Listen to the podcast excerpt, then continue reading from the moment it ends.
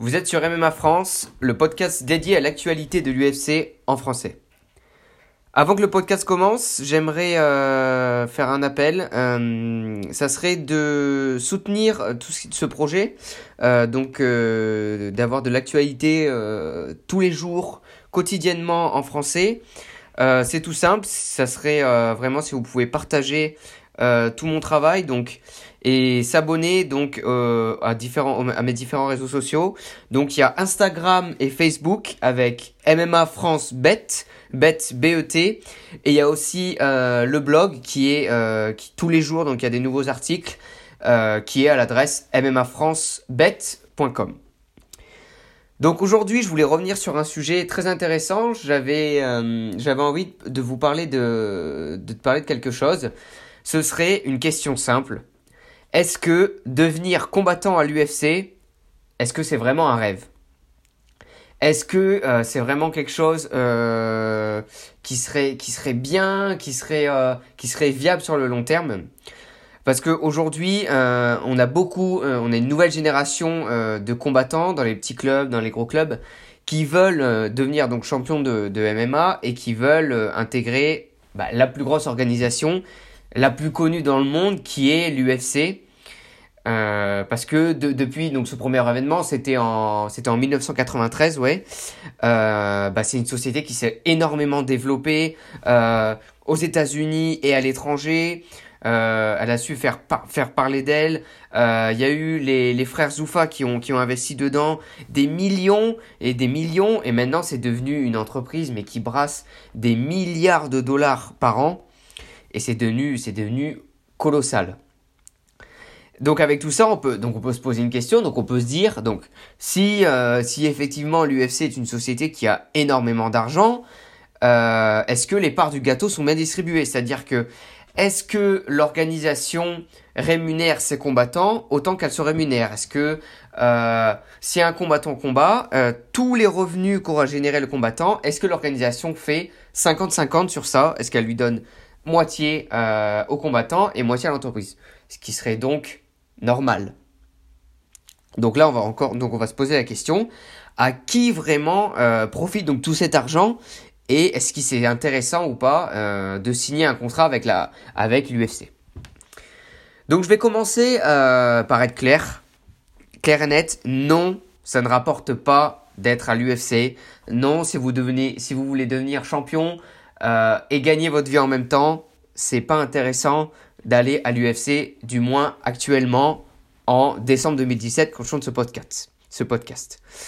C'est un gros, gros, gros, gros problème pour l'organisation parce que si t'es pas champion, si t'es pas dans le top 10, euh, si tu fais pas parler de toi, eh ben t'es pauvre. T'es pauvre, tu peux pas vivre de. C'est difficile, c'est difficile de vivre de, ta passion euh, et d'être un combattant professionnel. Parce que l'UFC ne paye pas. Je vais vous expliquer un peu comment ça se passe, parce que euh, donc quand un combattant est repéré, donc à l'UFC en général, c'est que euh, il fait ses preuves dans une plus petite organisation, donc c'est en général des combattants déjà qui sont semi-professionnels ou professionnels, et c'est des combattants qui ont fait leurs preuves en général dans les petites organisations, ce qui leur permet de rentrer donc à l'UFC. Donc comment ça se passe?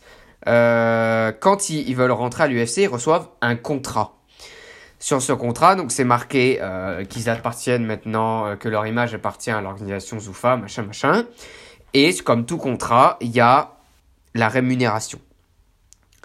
Donc il y a la rémunération. D'un côté, ils sont payés par un combat, donc ils vont toucher une somme fixe, c'est-à-dire qu'ils vont combattre et ils toucheront forcément cette somme ils toucheront forcément un minimum, ce qui est normal quand même. Et euh, il y a aussi la, rémunération en fonction de l'ancienneté du combattant. C'est-à-dire que plus il aura fait de combats, plus il va gagner potentiellement de l'argent. Et euh, donc à tout ça s'ajoutent toutes les, toutes les primes qui sont possibles. Donc euh, c'est des primes de 50 000 dollars donc là, je les ai sous les yeux. Donc il peut y avoir plusieurs primes. Donc il y a le Fight of the Night. Donc ça veut dire que c'est si le combattant sur, sur la carte, c'est lui qui a offert le plus beau combat, euh, donc il gagne 50 000 dollars en plus. Donc il y a à chaque fois des bonus comme ça, donc de 50 000 dollars. Donc là, il y a le, par exemple, il y a le chaos de la nuit, il y a la soumission de la nuit et il y a la performance de, de la nuit. Donc si vraiment euh, le combattant il offre un combat incroyable, une résistance incroyable, il va toucher 50 000 dollars en plus de euh, ce qu'il va toucher donc avec sa somme fixe et par rapport à son ancienneté. Donc voilà un peu un peu pour le salaire, mais euh, il y a un gros souci, c'est que si tu n'es pas connu, si t'es pas dans le top 10, que euh, tu fais quelques combats dans les cartes préliminaires de l'UFC, eh ben tu n'es pas payé. Tu ne gagnes rien. Et le souci c'est que euh, derrière un combat, il y a une grosse préparation. Y a, les mecs, ils font pas ça au pif. C'est quand même des combattants professionnels. Ça veut dire que les mecs, ils font que ça. Ils se lèvent, ils vont s'entraîner, ils se couchent, ils mangent, ils vont s'entraîner. Ils font que ça. Mais euh, derrière un combat, il y a ce qu'on appelle un training camp. C'est un comment on pourrait dire ça? Un, temps de préparation, un, camp de préparation. Et derrière tout ça, euh, déjà, ils sont imposables sur ce qu'ils gagnent parce que forcément, ils payent des impôts il y a la grosse préparation, ils ont des coachs, ils ont des coachs qui doivent payer, ils doivent payer des kinés, des préparateurs physiques, les préparateurs euh, de, de, de JJB, les préparateurs en striking, en pied-point, ils doivent tout payer, c'est tout à leur charge. Donc là, on voit, on voit quand même qu'il y a, un gros problème, il y a un très très très gros problème. Donc aujourd'hui, on voit un peu euh, beaucoup de combattants qui, qui fuient vers d'autres vers d'autres organisations qui semblent beaucoup mieux niveau salaire. Je vais vous donner l'exemple. Par exemple, il y a beaucoup de combattants à l'UFC qui, une fois leur contrat euh, de combat fini avec l'UFC, ils changent, ils vont au Bellator. Le Bellator, c'est une, c'est une grosse organisation euh, donc qui paye énormément plus que l'UFC. Je vais vous donner un exemple avec donc un combattant très connu qui s'appelle Rory McDonald, qui combattait, qui a fait beaucoup de combats à l'UFC. Il a fait des combats incroyables, notamment contre Robbie Lawler. Enfin, il faut, il faut vous aller voir. Et lui, donc j'ai regardé ses salaires, il a été maxi, donc il a fait son combat où il a été le plus payé. Donc il a eu une performance de, il a eu une performance de la nuit, machin, tout ça, et il avait, il avait de l'ancienneté. Il a touché 150 000 dollars. On peut penser que c'est énorme, 150 000 dollars, mais derrière toute la préparation, euh, c'est quand même un gros personnage, il est quand même connu, c'est rien. C'est rien du tout. Et là, donc, il est passé au Bellator, il a signé un contrat, et son dernier combat, il a empoché plus du double. Il est passé de 150 000 dollars à 400 000 dollars le combat. Le mec, il a empoché le double. Donc on peut voir, hein, on comprend, on comprend qu'il y a beaucoup de combattants de l'UFC qui partent au Bellator. Mais il n'y a pas que le Bellator, il y a aussi euh, beaucoup euh, d'organisations asiatiques comme le, le Rizin, euh, anciennement le Pride, donc ça, ça fait depuis 2015 que ça existe.